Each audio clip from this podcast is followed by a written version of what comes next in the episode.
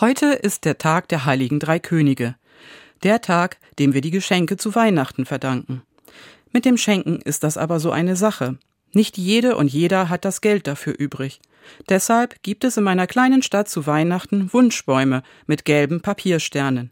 Darauf können Menschen einen Wunsch schreiben, den dann vielleicht jemand anderes für sie erfüllt. Ein Wunschstern hat mich besonders berührt.